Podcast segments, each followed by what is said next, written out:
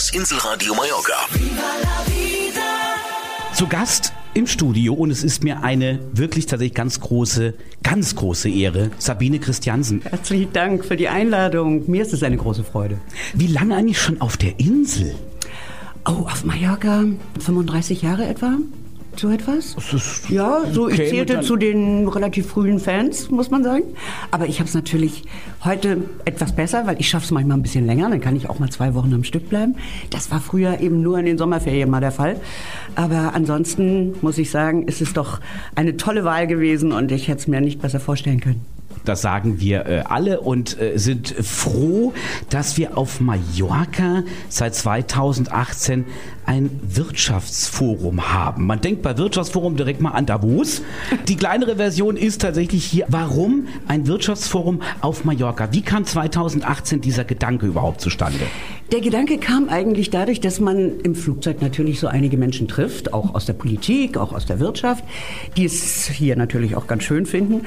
Und dann haben wir mal gesagt, es ist ja eigentlich schade, wenn man sie nur in Berlin hören kann zum Beispiel oder auf große Konferenzen geht. Warum machen wir das nicht mal hier, dass wir einladen und wer kommen möchte, kann daran teilhaben und dann kann man mal einen Politiker live erleben oder jemanden eben aus der Wirtschaft live erleben, was spannend ist. Und da haben wir ganz klein angefangen mit drei oder vier Rednern und ja, heute sind es 42 Redner, die dabei sind.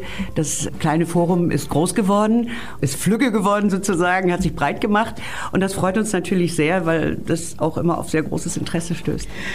Damals, als das angefangen hat, 2018, das sind ja jetzt schon sechs Jahre jetzt mittlerweile, Willi Plattes, Sabine Christiansen, hätten Sie denn alle gedacht, dass wir in der Zwischenzeit durch so turbulente Zeiten gehen? Nein. Vor allen Dingen hat das immer wieder bedeutet, ständig sich was Neues einfallen zu lassen, ständig wieder das Programm umzuschmeißen oder eben zu sagen, ein Jahr konnten wir gar nicht hier natürlich sein.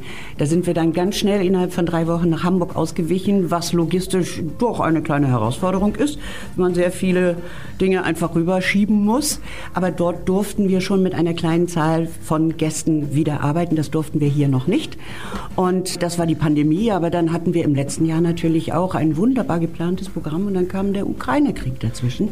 Und wir mussten wieder umstellen. Aber wenn man so lange im aktuellen Geschäft tätig ist wie ich, durch die Tagesthemen und auch die Sonntagssendung, dann muss ich Ihnen sagen, wir haben auch an dem Sonntagabend oftmals noch am Sonntagmittag umgestellt und alles wieder aktualisiert, wenn die Ereignisse das erfordern. Und so machen wir es hier auch. Wir versuchen möglichst aktuell am Zahn der Zeit, wie es so schön heißt, zu sein. Und deswegen heißt es auch von Neudenken, jetzt time to act. Ja, neu handeln, das ist das Motto hier auf Mallorca im ersten Juni-Wochenende. Ja, mal aus ganz persönlicher Sicht, was gibt's denn neu zu handeln? Na mal ganz ehrlich, neu denken können wir ja alle. Also ich glaube, wir haben auch in Deutschland überhaupt kein Erkenntnisproblem. Wir wissen ganz genau, okay, die Pflege können wir uns dann nicht mehr leisten, die Rente dann nicht mehr leisten. Wir können dies nicht, wir können das nicht, wir können nicht unbegrenzt Migration hineinlassen nach Europa. Es muss also für alles eine Lösung gefunden werden. Und irgendwann kann man nicht mehr nur reden, sondern dann muss man auch mal fragen, wie handelt ihr denn jetzt? Und wir müssen mal was machen. Und plötzlich kommt so etwas wie zum Beispiel ChatGPT. Das ist jetzt diese neue Chatbot, über den alles redet. Und jeder redet, weil er alles abnehmen kann. Von der Abiturarbeit über bis hin zum Radiomachen natürlich. Also diese künstliche Intelligenz, die jetzt in unser Leben kommt und auch auf der Konferenz ein sehr beherrschendes Thema sein wird, das sind so Dinge, die kommen ja nicht plötzlich irgendwo aus der Welt, sondern da hat jemand gesagt, so, jetzt haben wir lange genug neu gedacht, jetzt handeln wir und bringen das auf den Markt. Und zack, hat es einen Millionen, millionenfachen Download. Ich glaube, es ist der höchste, der je veranstaltet worden ist. Also das sind so Dinge, wo wir wirklich sagen müssen, wie bieten wir denn jetzt mal Lösungen an? Und nicht immer nur, wir reden und reden und reden wir.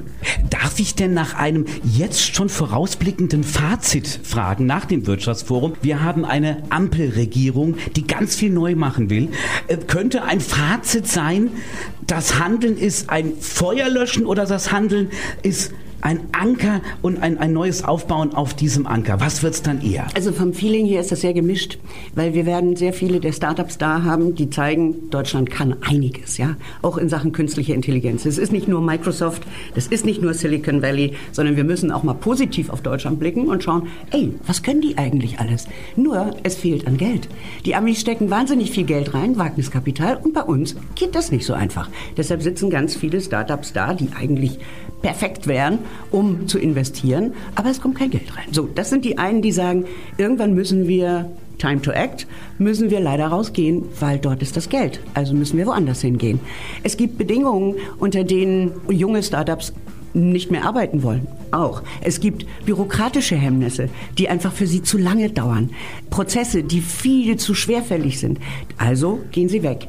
Also macht man sich ein bisschen Gedanken, auch in der klassischen deutschen Wirtschaft, ich sag mal den Familienunternehmen, dass sie sagen, ui, die Amerikaner bieten aber 15 Jahre einen festen Energiepreis an, dann bieten sie noch Steuervorteile an und, und, und.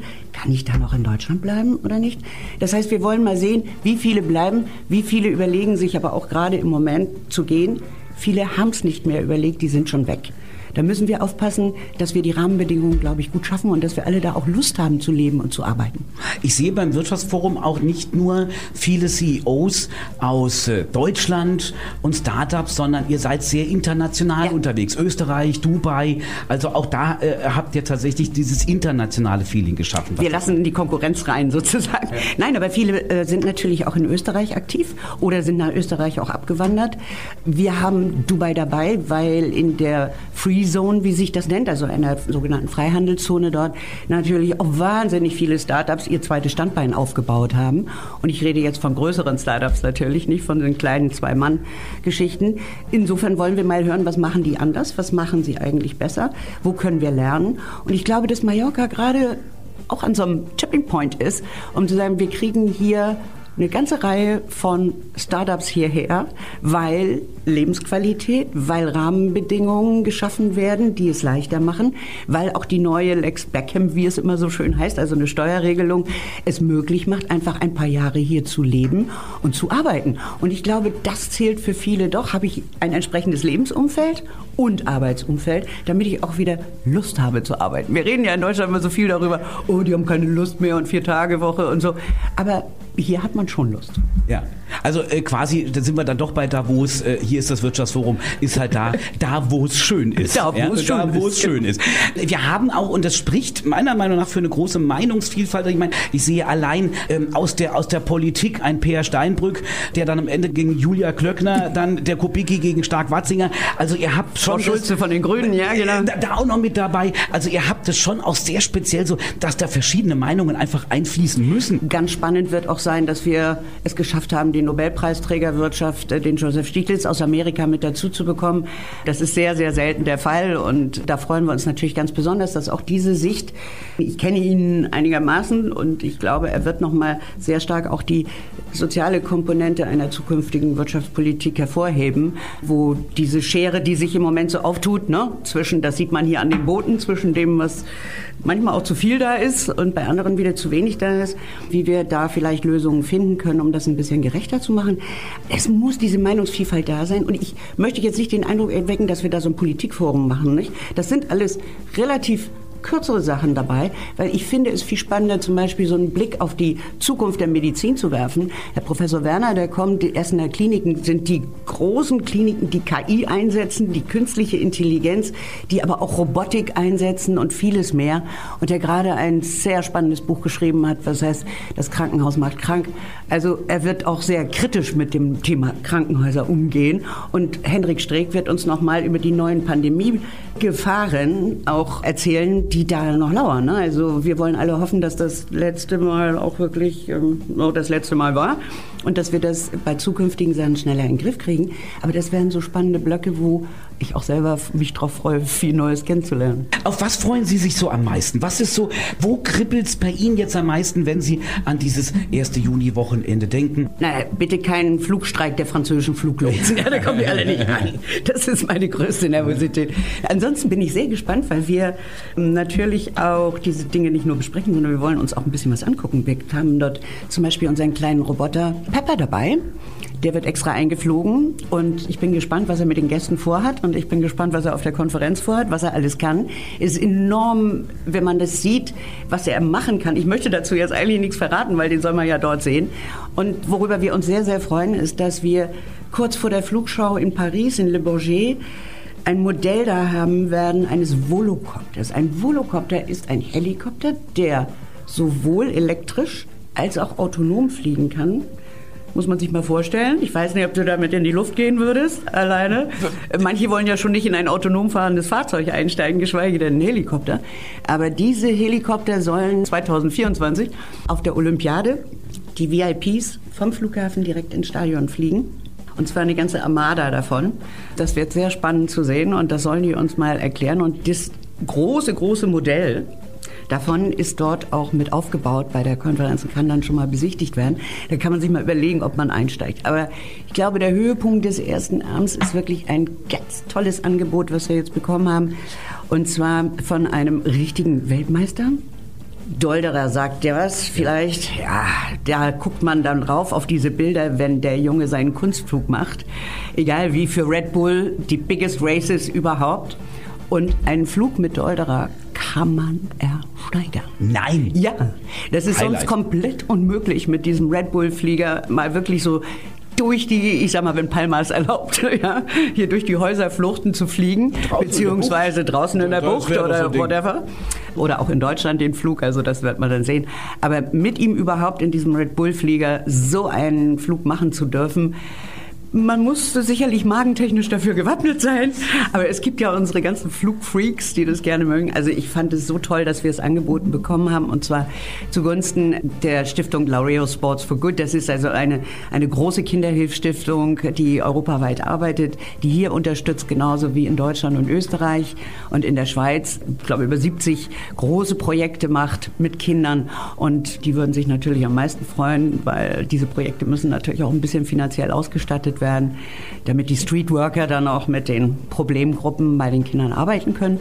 Und ich glaube, jemand wird ein riesen Erlebnis haben, wenn er das ersteigert. Also es wird, wie man schon hört, ein ganz, ganz großes Highlight in diesem Jahr 2023, das Wirtschaftsforum Mallorca Time to Act am 1. Juni-Wochenende mit ganz, ganz, ganz tollen Ideen, mit ganz, ganz tollen Kontakten.